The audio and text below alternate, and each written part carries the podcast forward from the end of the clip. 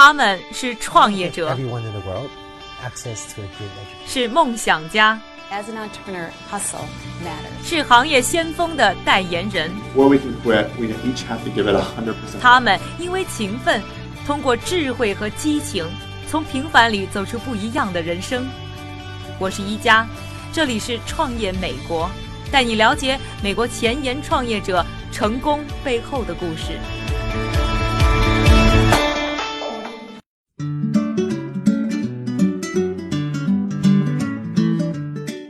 迎收听《创业美国》，我是一加。上几期节目啊，我们和大家介绍了几个呢中国留学生的创业故事。今天啊我们还将继续关注留学生这个群体的创业之路。今天我们要介绍的呢是一个女孩，虽然是理工科出身，但是毕业以后却走上了完全不同的创业道路。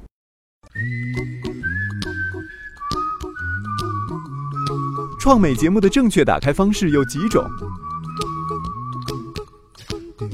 正确答案是，除了喜马拉雅，还有优酷视频哦。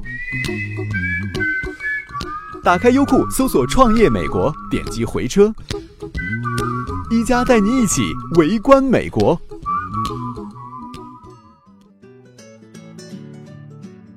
他就是李丹莹，Pop Shop 的创始人兼 CEO。二零一零年赴美留学，毕业于伦斯勒理工大学科技管理专业。毕业以后，先后就职于联合国和三家创业公司。二零一三年，开始了自己的创业人生。我是大概五年前吧，二零一零年的时候，我当时是在呃上周一所工程学校，在叫 Rensselaer Polytechnic Institute，然后是一个可能是西岸最 nerdy 的学校吧。然后我们最 popular 的专业是 aeros，就航天航空学跟核能工程之类的。最著名的其中一个校友就是当时阿波罗登月计划的总监，所以我们学校毕业的人最常去的是像 NASA、G GE 啊，跟啊啊、IBM 这些公司。然后，所以我可能是我们学校里面就是就跟技术方面最没有关系的一个人。那你当时毕业以后，你做了点什么？是在哪里工作了？开始？我第一份 full time 是在啊、联合国，当时对我们学校是一个很就第一个人去那里工作。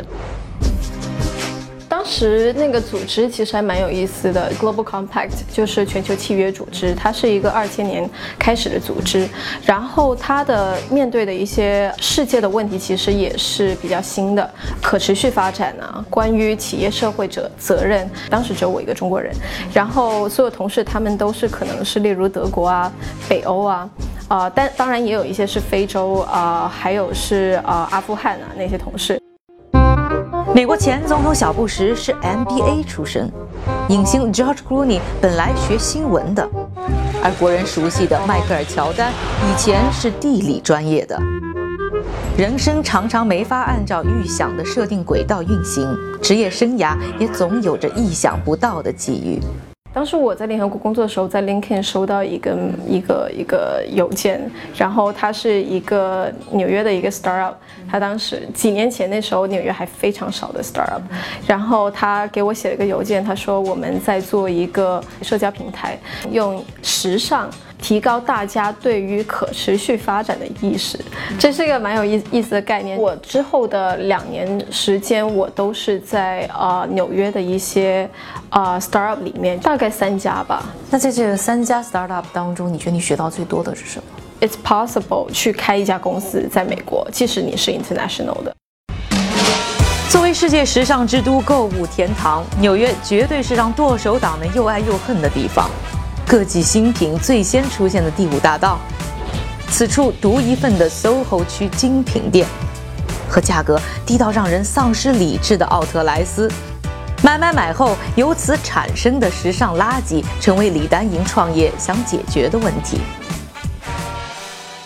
Topshop 很简单，它就是一个社交买卖平台，大家可以把自己的东西放到上面卖，然后你也可以买其他人的东西。啊、我觉得我们最大的不同是我们把这个事情啊、做得非常社交化跟游戏化。你为什么会觉得就特别看重这个二手衣服啊、衣帽啊这个市场？其实大家可能不知道，现在时尚是第二大最大污染的一个呃一个行业，然后啊、每年有超过千万吨的这些衣服去到那些 landfills，就是垃圾，成为垃圾。我们也做过用户跳闸，三分之一的衣服基本上都在去年没怎么碰过，包括我在学校每次搬家我就开始卖自己的衣服，然后我发现卖的可好了，所以我发现其实是非常有这样的市场。对于 Pop Shop，我希望它能够，嗯，能够最终能够改变用户的一些消费行为。当时我跟很多 advisor 或这个行业里面的人聊，就他们都说啊、嗯你必须要注意到一个趋势，就是说、现在所有东西都变成移动了。所以当时我就马上啊、呃改变了去做移动这个事情。然后另外一个是说，这个我现在做的 pop shop，它是其实它是真的可以通过改变消费者的习惯去改变这个世界的事情。虽然找到了自己明确的发展方向，但是实践起来却不像想象的那么一帆风顺。到五月的时候，啊、我们做了一个 wardrobe party，然后就真的是邀请了几十个嗯种子用户过来用这个 product，然后那个就直接死掉了，死就那个 backend 就直接直接就是当当机了，对，就大家都用大家都用不了。全球创业热潮不断升温，但是竞争呢也变得越来越激烈。我们看到数据啊，就在说全球呢每一秒钟啊就有三个创新企业诞生，但其实呢这十个创新企业当中呢，可能最后只能存活一家，也就是说呢，大部分的创业者最后要面对的是失败。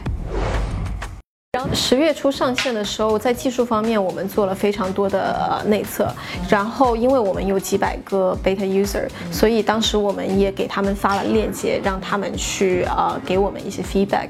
当时这些呃无论是 feedback，还有说这些种子用户，最后也变成了这个整个社区里面非常活最活跃的人，中坚力量。对，对，那那你心情如何？从开始呃准备这个产品到上线，其实，嗯，我之前之前也想过说会不会非常兴奋，但是可能因为啊、呃这些事情每一件事情你都是一步一步这样走过来的，就不是说它突然间发生的，所以其实整个啊、呃一直过来我都是 OK。啊、例如像刚上线的那一天，我可能有一刻说好兴奋，哦，终于那个，终于看到它在 App Store 上面。但是这个其实非常快就过去了，然后你马上会想到下一步下一步要做些什么。所以我，我相信这个感觉应该很多，呃，很多人都会有共同的这样的感觉，就是说，嗯，快乐很大，但是它也不一定会就持续很久。一加出书啦！新书《创客法则》在当当、亚马逊、京东及全国各大书店有售。微博晒书还有机会赢得创新产品礼物。一家携手中外行业大师，共看美国顶尖创新企业。创客法则拿在手，创业路上不用愁。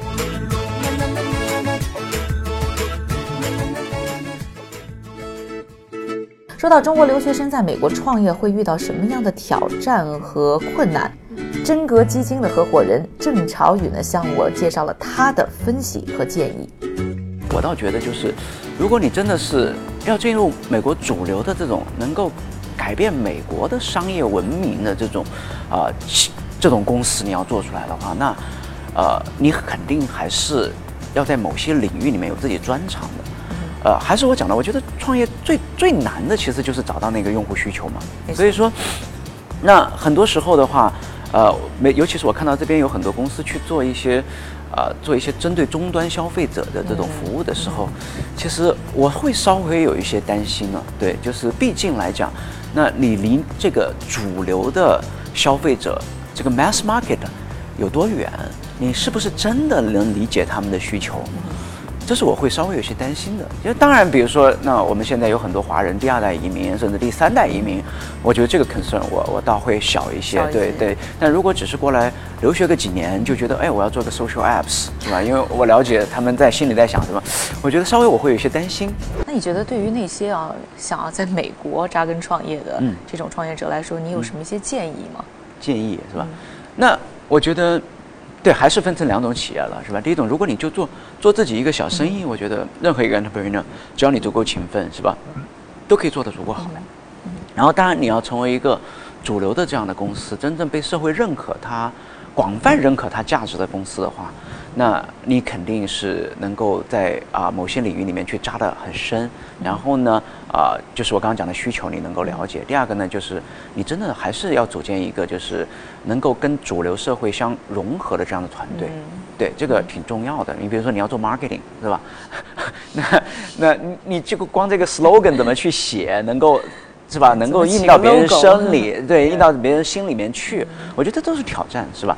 然后呃，再包括呃，比如说你在找投资方面，是吧？那你肯定还是要找，因为钱之外的价值是很重要的。没错那么，那为什么在中国创业，你希望拿到真格基金的钱？因为不管是品牌的背书，还是你去招人的时候这种的帮助，是吧？还是呃真格基金的这种 portfolio service，或者是它的这个 networks 能够帮到你。那在美国创业也是这样。那你如果拿基拿基金的钱，那美国主流基金是可以带来除了钱之外更有帮助的东西，对吧？当然这也是挑战了。你是不是？我觉得你第一个要创业的过程当中，你要说服的是你的 co-founder。如果你的 co-founder，你如果真扎根美国市场，尤其是那种终端消费者，你的 co-founder 会不会是一个美国人？对，然后接下来你的客户，你首先 pitch 你的 co-founder，然后 pitch 你的客户，是吧？你的种子客户，然后 pitch 完你的种子客户，你 pitch 你的投资人。就当这些人他们都是你将来想 target 这个 mass market 的主流用户的时候，我觉得这个离成功会很近。这里啊，我们就结束了四期的创业留学生的专辑。想要了解更多的内容呢，请在微博、微信上搜索“创业美国”，关注我们。感谢您的收听，我是一佳，下期创业美国我们再见。